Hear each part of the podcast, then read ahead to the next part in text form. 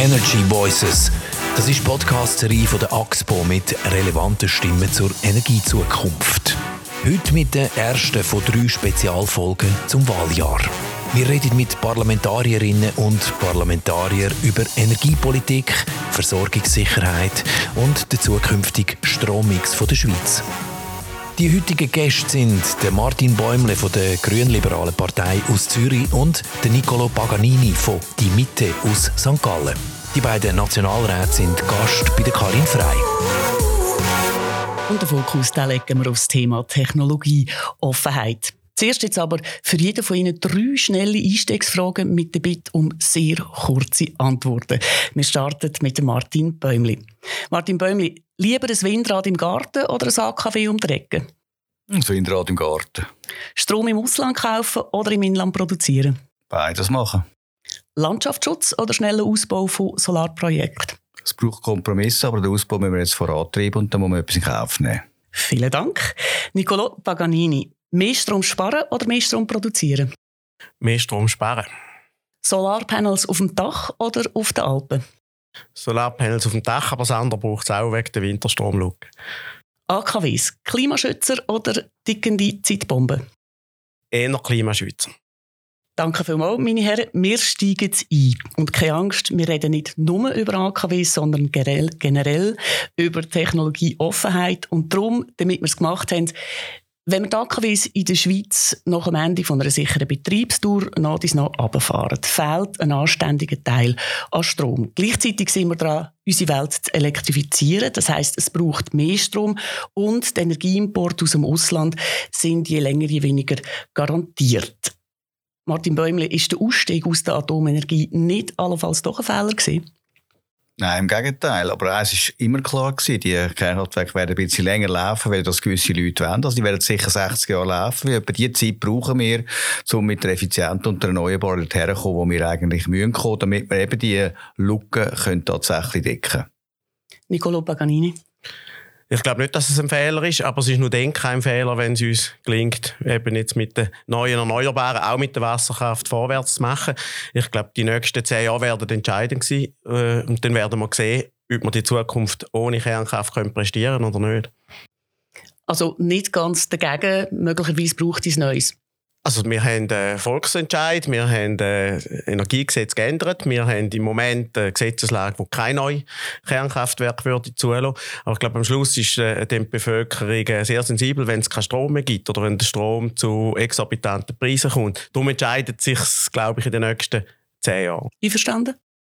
Ja, wir, wir haben eigentlich noch in längerer Zeit, wie ich vorher gesagt, 60 Jahre, 20, 45, also wir haben fast eine Generation Zeit, aber die nächsten Jahre sind entscheidend, um politisch die Weichenstellen Stellen. Gelingt, dass tatsächlich der Ausbau gelingt, dass wir wirklich Effizienz vorwärts kommen, das ist entscheidend, ja. Ja, und das wird dann oder gewisse Kreise werden einfach müssen Farbe bekennen in den nächsten zehn Jahren, oder? Wenn es nicht fürschen geht mit dem Wind, wenn es nicht fürschen geht mit der Photovoltaik, äh, dann haben wir einfach ein Problem. Und wenn wir jetzt für einen Moment noch in der näheren Zukunft bleiben, wie stellen wir sicher, dass der Winter 23, 24, dass wir dort nicht wieder auf milde Temperaturen ähm, angewiesen sind, so ein bisschen im Sinn von, jetzt hat die Klimaerwärmung auch noch einen Vorteil?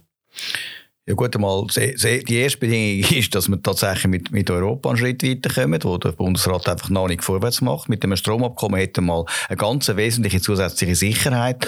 Und dann sind natürlich viele andere Bedingungen, die mitspielen. Also wir schaffen es nicht von heute auf morgen das Problem zu lösen. Und darum haben wir ja auch so einzelne Notkraftwerke, wo man könnte notfalls in Betrieb nehmen, aber die brauchen wir wahrscheinlich eben nie, vielleicht mal ein paar Stunden. Also ich bin nicht so negativ, weil letzten Winter ist alles miteinander am Anfang schlecht ausgesehen. Am Schluss ist gar nichts eingetroffen betroffen von diesen negativen Tendenzen. Die Hoffnung stirbt zuletzt.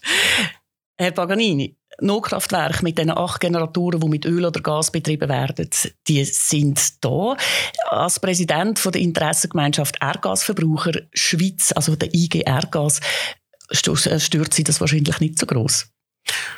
Ja gut, die, IG Erdgas, oder? das sind eben so grosse Erdgasverbraucher, das ist vor allem in der Industrie, oder? Das sind, äh, ist ein Lanza beispielsweise dabei, als sehr äh, energieintensiver äh, Betrieb.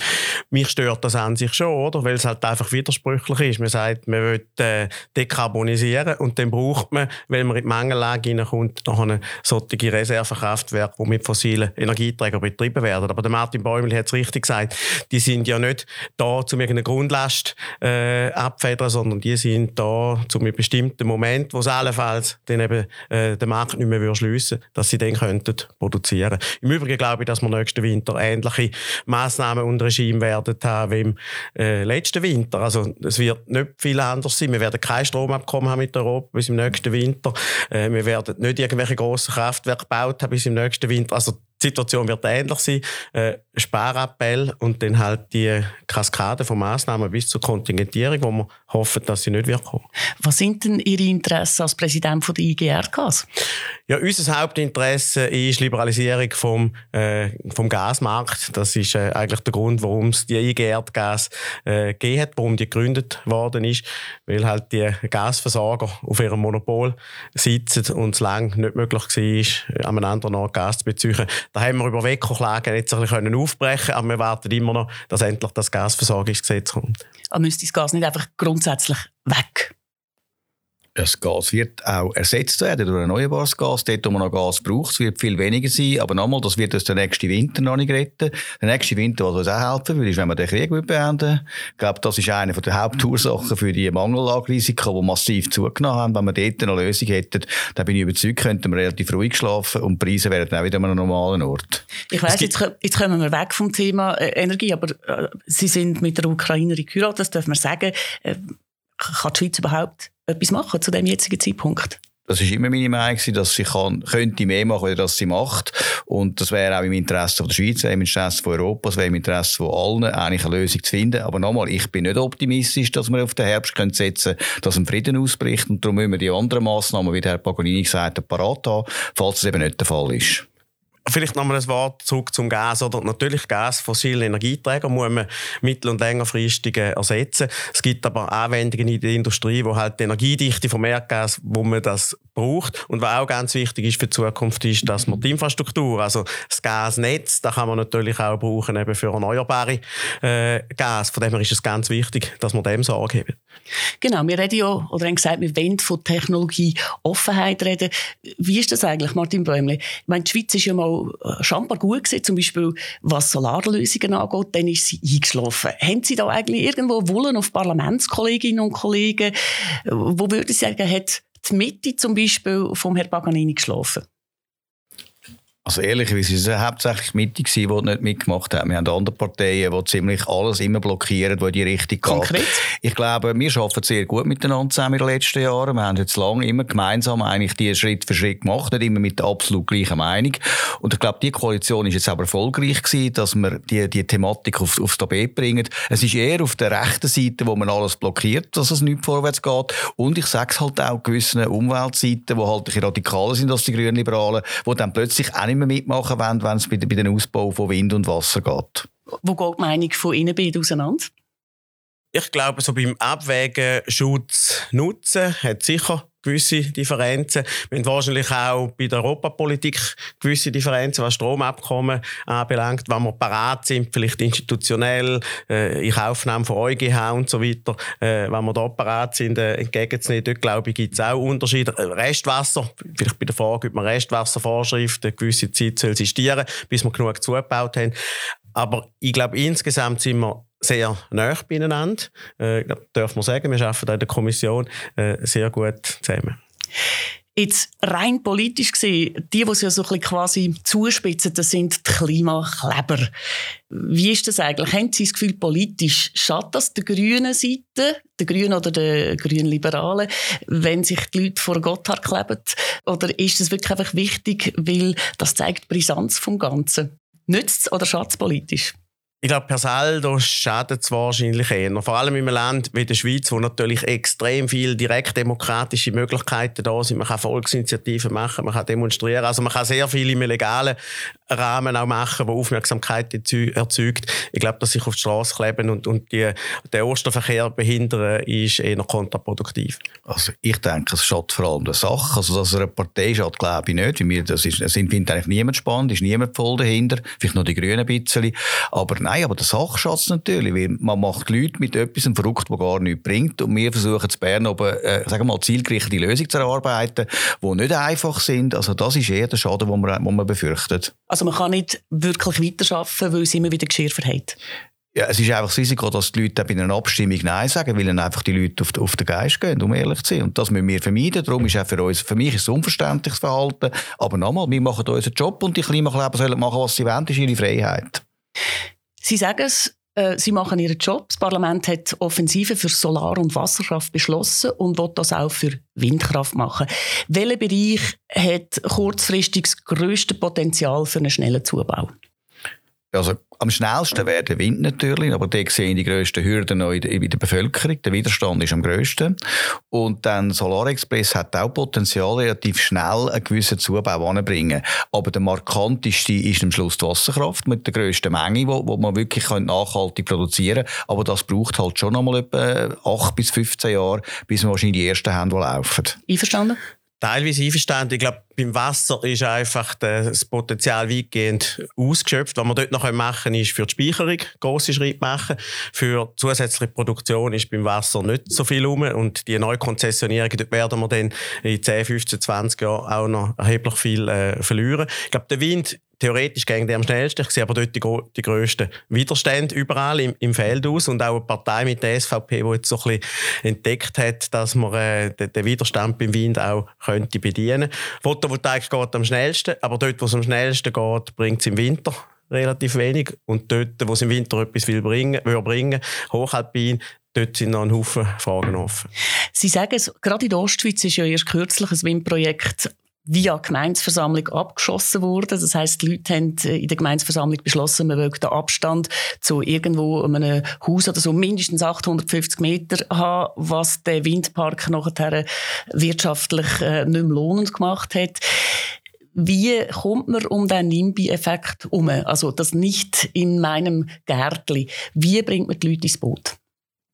Also mal erstens ist das Projekt dann noch gar nicht erledigt. Also als EKZ-Verwaltungsrat würde ich sagen, wir sehen nach wie vor Potenzial. Aber es hat sich gezeigt, dass es ganz, ganz schwierig ist. Ich meine, die Abstandsvorschrift ist an sich keine zulässige Grössenordnung. Also das muss man anschauen. Ich glaube, aber was man daraus lernen muss, man muss mit der Bevölkerung sehr früh den Dialog pflegen und halt breit pflegen. Das ist wahrscheinlich wahnsinnig viel Aufwand. Hat man vielleicht unterschätzt. Und da finde ich, muss man halt vielleicht sagen, jetzt müssen wir noch mal einen Schritt machen. Ich glaube, man kann Lösungen finden. Aber beim Wind ist es wirklich, das Not in my backyard ist leider nicht nur beim Wind so. Das ist eigentlich bei allen Sachen. Da können Sie, machen, können Sie von Straßen, von Eisenbahnen, können Sie machen, was Sie wollen. Sobald die Leute bei sich haben, sind sie dann kritisch. Sie wollen alles nutzen, aber nicht bei mir. Ich bin eher noch ein bisschen skeptisch, oder? Weil, weil der Widerstand ist sehr fundamentalistisch, äh, kommt er heute her, hat man den Eindruck. Also wenn ein Kanton sagt, äh, wir haben da mögliche Standort, wir haben irgendeine Masterplanung, dann gibt schon, bevor man die konkreten Projekte kennt, wird sofort der Widerstand organisiert. Äh, also ist sehr äh, ja, fundamentalistisch, glaube ich, ist trotz allem das richtige Wort. Und dann ist es einfach wahnsinnig schwierig, mit Einbezug von den Menschen dann doch noch gute Lösungen herzubringen. Also man darf die Hoffnung nie aufgeben, aber äh, wird ganz, ganz schwierig. Und gleichzeitig ist es ja auch ein bisschen verständlicher, wenn man zum Beispiel dies und dies nimmt oder irgendwelche Solarpanels an den Felsen oben, wenn man die Visualisierung sieht da gibt es, glaube ich, schon Leute, die dann verschrecken. Da muss man sich auch etwas Neues gewöhnen, visuell. Ich glaube, es kommt immer darauf an, wo es ist. Oder es ist ja nicht so, dass man in Zukunft äh, keine Richtpläne und keine Nutzungsplanung mehr macht. Alle die Verfahren, die müssen ja eingehalten werden. Auch beim Windexpress, das sind ja äh, alles Projekte, die eine rechtskräftige Nutzungsplanung haben, wo die ganze Abwägung zwischen äh, Schutz, Nutzen, wie dort die Landschaft beeinträchtigen, das ist alles da schon gemacht worden. Und trotzdem ist es extrem schwierig, die Sachen äh, zu realisieren. Also ich muss euch etwas anderes sagen. Ich finde jetzt eine Solaranlage in den Alpen, die schön eingegliedert ist, etwas Wunderbares. Ich finde auch Windkraftwerke etwas beeindruckend Wirkens. Das ist halt auch eine Geschmackssache, muss ich ganz ehrlich sagen. Ich habe kein Problem mit dem, rein optisch. Ich finde, das passt gut in eine Landschaft. Ich finde jetzt eine Straße oder eine Eisenbahn oder ein Flugweg ist dann möglicherweise eine größere Beeinträchtigung. Und, dort redet man nie darüber, dass die Bevölkerung bis in Detail kann mitreden kann. Dort gibt es nationales Interesse. Und da müssen wir schon Gedanken machen, ob wir mit Beschleunigungsvorlage halt auch irgendwo sagen, wenn wir den Ausbau wollen, dann braucht es auch eine Priorisierung von solchen Anlagen, weil alles können wir nicht haben. Das, einfachste Mittel ist ja immer das Portemonnaie. Sie, Herr Bäumli, haben in einem Interview in der SI gesagt, der Strom muss einfach teurer werden. Wie groß ist die Gefahr da, dass man eine Zweiklassengesellschaft generiert? Also der letzte Winter hat zeigt, dass trotz Preissteigerung praktisch nichts passiert ist. Alle Sparappelle, die viel Geld kosten, haben beim Strom relativ wenig gebracht. Ich hätte eigentlich gedacht, das Preissignal würde mehr auslösen. Aber was es langfristig eben auslöst, wenn der Preis höher wäre, dauerhaft, ist natürlich, dass die Investitionen anders laufen. Also dann rentiert sich eben Massnahmen für Stromsparen, für Stromeffizienz oder auch vom Zubau von Erneuerbaren, wo natürlich, wenn es nichts kostet, das einfach schlicht nicht investiert wird. Ich glaube, das Preissignal hat natürlich auch darum nicht gewirkt im letzten Winter, weil das erste Mal hat man dann da vielleicht mit der Stromrechnung für Januar und Februar, hat man dann im März die Rechnung bekommen, dann ist eigentlich die ganze Sache schon wieder ein bisschen vorbei gewesen. Ich glaube, es hat darum nicht gewirkt. Ich würde nochmal aufs Thema von vorher zurückkommen, oder? Ich glaube, man muss einfach ehrlich sein und man muss den Leuten sagen, es gibt keine, ja, für ein Schlusszeichen, gratis Energie, oder? Also, entweder ist es äh, fossile Energie, dann haben wir das Problem äh, mit dem Klima, oder wir haben äh, Wasserkraft, dann haben wir Probleme mit Landschaft, das Gleiche auch bei Wind und, und Photovoltaik. Natürlich liefert die Sonne gratis, aber der Preis, den man zahlen muss, ist, dass man vielleicht in alpinen Regionen, an gewissen Ort, äh, solche Panels muss kaufen. Also in dem Sinn, gratis, gratis gibt es einfach gar keine Elektrizität. Also eben, aber die Effizienz ist schon ein wichtiger Schlüssel und der wird immer noch viel zu viel zu ernst, wenig ernst genommen. Dort hat der Preis wirklich einen Einfluss. Wenn der Preis höher ist, lohnt es sich mit auch ein Gebäude zu sanieren, weniger Energie zu brauchen und was wir nicht brauchen, ist immer noch die ökologischste Energie. Dort hat uns im letzten Energy Voices Podcast der Alain Schilia gesagt, man könnte bis zu 25 Prozent einsparen, wenn man einfach effizientere Geräte hat, wenn KMUs, aber auch die Einfamilienhäuschen Schweiz, wer auch immer, effizienter unterwegs wäre. Also ich, also ich habe 2000 Geld bei mir daheim mit der Haussanierung und Umbau mit Solar- und Wärmepumpe im Faktor 4 rausgeholt von der Energie. Also das ist überhaupt kein Problem. Das ist nur ein, nur ein ganz kleiner Schritt, den wir gemacht haben. Wenn man das durchzieht, es liegt sehr viel Data-Potenzial brach von mir da überhaupt kein Widerspruch und dass höhere Strompreise in diesem Bereich natürlich eine Beschleunigung äh, bewirken. Ich glaube, das ist so. Vor allem bei Gewerbe und Industrie, dort ist natürlich die äh, Energiekosten als Produktionsfaktor extrem wichtig und da werden die Maßnahmen jetzt auch umgesetzt. Reden wir noch von weiteren Technologien, die jetzt vielleicht bis jetzt noch nicht im Fokus gestanden sind. Ähm, wo sehen Sie das grösste Potenzial? Äh, Power to X, also äh, äh, grün synthetisches Gas oder sind es mehr moderne Batterien? Wo sehen Sie technologisch das grösste Potenzial? Also meine tiefe Überzeugung ist, Power to X wird ein Zukunftsschlüssel werden. Wir brauchen dann nur schon im Flugverkehr, da haben wir gar keine Alternative. Und der wird eben nicht in der Schweiz alles hergestellt werden. Der Großteil werden wir an Orten herstellen, wo man die Energie günstiger hat, wo mehr Sonne scheint und man kann die flüssigen Treibstoffe oder eben auch das Gas auf dem heute bestehenden Transportnetz, also auf der bestehenden Infrastruktur importieren und auch lagern. Ich glaube, da ist eigentlich ein Riesenpotenzial, dass man da wirklich noch etwas machen können. Aber da ist man noch nicht weit genug.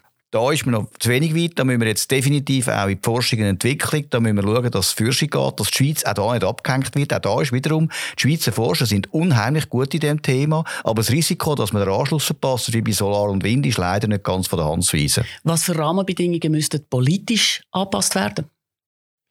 Also ich glaube, Power to X, oder was der Martin Bäumler gesagt hat, hat zu Recht gesagt, in der Schweiz wahrscheinlich eher schwierig, wird man das auch brauchen. Aber die Verluste sind natürlich riesig. Oder bei diesen Umwandlungen geht extrem viel Energie immer verloren. Also man muss den Strom können zu extrem niedrigen Gestehungskosten haben. Dann sagt man einmal, ja, in der Wüste äh, Photovoltaik und dann dort das produzieren. Ich glaube, da wird eher der Weg sein, als dass man das in der, in der Schweiz wird machen. Anwendungen sehe ich äh, Schwerverkehr, sehe ich Flugverkehr. Ich glaube, äh, im, im, Bereich von Gebäuden, im Bereich von der Mobilität mit, mit, mit Personenwegen, dort wird es eher die Elektrifizierung sein. Aber eben trotzdem muss politisch mit Rahmenbedingungen irgendwo noch angepasst werden für das solche Technologien einen Durchbruch bekommen? Also für mich braucht es da ganz klare Anpassungen, weil es braucht letztlich einen Business Case und am Anfang wird das sehr teuer sein. Das heißt, es wird Investitionsanreize brauchen, wie bei anderen Technologien, aber es braucht vor allem mit der Forschung noch grosse, grosse Unterstützung. Weil nochmal, die Effizienz, die heute so schlecht ist, da gibt es Forscher, die heute bereits an, an Technologien forschen, dass es wesentlich besser wird. So wie eine Solarzelle am Anfang einen ganz schlechten Wirkungsgrad hat und wir heute bald bei 30 Prozent sind, ist bei Power to X ebenfalls möglich, den Wirkungsgrad bis auf 70, 80 Prozent zu bringen. Und wenn wir das erreichen, ist eben auch der Strompreis dann wieder ein bisschen weniger kritisch. Aber das braucht Zeit, aber da müssen wir auch investieren, muss man dabei sein, in die Forschung, in die Entwicklung, aber eben auch in die Anwendung, damit ein Glauben entsteht, dass das Investment sich lohnt. Geschätzter Zeithorizont? Also wir müssen, wir müssen heute anfangen mit dem und ich sage, ab 2040 sollten die Technologien anfangen, zumindest business case mäßig gut funktionieren. Also ich bin absolut dabei, wenn man sagt, äh, Forschung unterstützen, also in Bereich auch vom Staat her mithelfen. Äh, den Energieträger selber dann am Schluss äh, irgendwie subventionieren mit Anreiz. Wir merken einfach, dass man nachher einmal kaum rauskommt. Dort habe ich eher ein bisschen Bedenken das Gefühl, dass dort die Kosten könnten aus dem Ruder laufen. Aber Forschung, ja. Jetzt Technologie in Ehre, das ist wunderbar, oder? wenn das vorwärts geht. Es hat ja immer aber auch noch einen anderen Preis. Und das ist einer, wo man nicht viel darüber redet. Nicht selten hat es nämlich einen sozialen Preis. Bei Solarpanels aus China weiss man, da ist zumindest teilweise Zwangsarbeit äh, mit im Spiel. Wenn man von Batterien redet, vergisst man, dass Menschen in Kobaltminen unter unwürdigen, gefährlichen Zuständen arbeiten. Was ist Ihre Haltung dazu? Also vielleicht mal zuerst zu den Batterien. Da gibt es bereits neue Technologien, die nicht mehr werden auf die, auf die Metalle angewiesen sein, die mehr wenn es Kochsalz werden funktionieren. Das wird in 10, 15 Jahren den Durchbruch haben und dann haben wir dort schon mal ein grosses Problem können reduzieren. Das Recycling kann uns dort helfen. Und bei den Solarzellen, also ganz klar, wir müssen mit all den Ländern, die die Bedingungen nicht erfüllen, müssen wir immer im Dialog bleiben. Einerseits sind wir eine offene Volkswirtschaft, die nicht irgendwo abschotten wollen. Sind wir das mit China? Wir sind, wir sind als eines der wenigen Länder, haben wir das Freihandelsabkommen. Und ich sage, wer mit jemandem handeln kann, auch mit jemandem über gewisse Massnahmen reden. Ich glaube, dort haben wir noch einiges zu tun, aber da kann man drüber reden. Es ist halt auch da wieder, was ich vorher gesagt habe, überall seinen Preis. Oder? Das ist halt auch bei der Energie. Also alles das, was Sie jetzt gesagt haben, das stimmt natürlich bei diesen PV-Modulen, die da produziert werden in China. Aber dort, wo das Uran abgebaut, ist, äh, abgebaut wird, ist das nicht so wahnsinnig äh, anders. Dort, wo das Erdöl und das Erdgas herkommt, ist das auch nicht so viel anders. Äh, ist überall also, wenn es an anderen Orten schlecht ist, ist es auch gleich, wenn es da schlecht ist. Das tut fast ein so. Nein, da, da würde ich nicht so sagen. Also man muss auch, wie es der Martin gesagt hat, im, im, im Dialog bleiben. Man muss auch darauf hinwirken im Rahmen der Lieferkette, dass da Verbesserungen können erzielt werden werden. Aber wenn man jetzt einfach von gewissen politischen Kreisen sagt, ja, die Photovoltaik-Panel, die kommen aus China und die sind auch schlecht, alle Alternativen haben auch ihre Problematiken. Es ist einfach nicht so ring, so einfach. Also ich kann das nur unterstützen. Wir werden, ja, darum ist eigentlich die Energie immer die beste, weil jede, jede Technologie hat Impact. Aber eins muss man klar sagen, dann hat Solarpanel hat insgesamt auf der ganzen Lieferkette natürlich wesentlich weniger negative Impact auf die ganze Lifecycle, wie jetzt andere Technologien. Nehmen jetzt gerade die fossilen und wir wissen, warum wir jetzt aus denen rausgehen. Und über Kernenergie haben wir kurz geredet, auch dort haben wir, ist nicht alles Gold, das glänzt. Gehen wir noch zum Schluss zurück in den Überblick jeder von Ihnen, bitte sehr, was ist der Strommix im Jahr 2050? Also da wird, in der Schweiz wird sehr viel Solar sein, es wird ein bisschen Wind sein, es wird Wasserkraft sein als Stütze und wir werden aber auf der anderen Seite noch mit erneuerbaren Power-to-X-Lösungen im Winter noch überbrücken können. Das ist ein mögliches Szenario. Da entscheidet sich in den nächsten 10 bis 15 Jahren. Das Parlament hat jetzt viel gemacht, damit bei Photovoltaik, bei Wind, dass es Fürsche geht. Es wird sich jetzt dann im Feld wird sich zeigen, ob es funktioniert, ob die Projekte realisiert werden. Wenn das gelingt, dann kann der Strommix so aussehen 2050. Wenn das nicht gelingt, wenn wir die Ziele nicht erreichen, dann könnte auch Kernenergie wieder ein Thema werden. Jetzt, Sie haben es vorher äh, gesagt, Herr Paganini, GLP und Mitte, die arbeiten eigentlich gut zusammen. Gleich noch eines zum Schluss. Helfen Sie den Wählerinnen und Wählern bei der Entscheidungsfindung. Wo unterscheidet ihr euch die GLP und Mitte beim Thema Energieproduktion am stärksten oder überhaupt? Ja, ich glaube, wir haben es ein paar Mal durchgehört, dass der Herr Paganini doch bei der, bei der Kernenergie immer wieder noch ein kleines Türchen aufmacht. Für mich kommt die Technologie erst dann in Frage, wenn tatsächlich eine neue Generation sicherheitsrelevanten Anlagen da wäre. Und da glaube ich nicht, dass in den nächsten 50 Jahren etwas Gescheites auf den Markt kommt. Von dem her, ich will nicht auf die Technologie müssen setzen. Wir müssen alles daran setzen, dass die anderen Dinge funktionieren. Ich glaube, wir sind bei Verbot und Gebot ein bisschen zurückhaltender, als es GLP ist. Solarpflicht oder solche äh, Themen sind wir zurückhaltender. Wir würden eher bei Restwassermengen für eine gewisse Zeit einen Kompromiss machen äh, Wir sind wahrscheinlich bereit, bei der Lockerung von, von Schutz, von Landschaft, Umwelt, Biodiversitätsthemen ein bisschen weiterzugehen, um die Stromversorgung sicherzustellen. Und bei Europa haben wir vielleicht auch ein bisschen unterschiedliche Tempi. Wir sagen, das sind so die Hauptunterschiede zwischen den beiden Parteien. Nicolo Paganini und Martin Bäumli, vielen Dank fürs Gespräch. Sehr gerne, danke. Energy Voices, das ist die Podcast-Serie von der AXPO mit der ersten von drei Spezialfolgen zum Wahljahr. Wir freuen uns auf Ihr Feedback via Mail auf podcast.axpo.com oder über Twitter unter dem Hashtag Energy Voices. Danke, dass Sie Energy Voices in Ihrer Podcast-App abonnieren und bewerten. Nächste Woche reden wir mit der Aline Trede, Nationalrätin der Grünen aus Bern, und mit der Susanne Vinzenz Stauffacher, Nationalrätin FDP aus St. Gallen.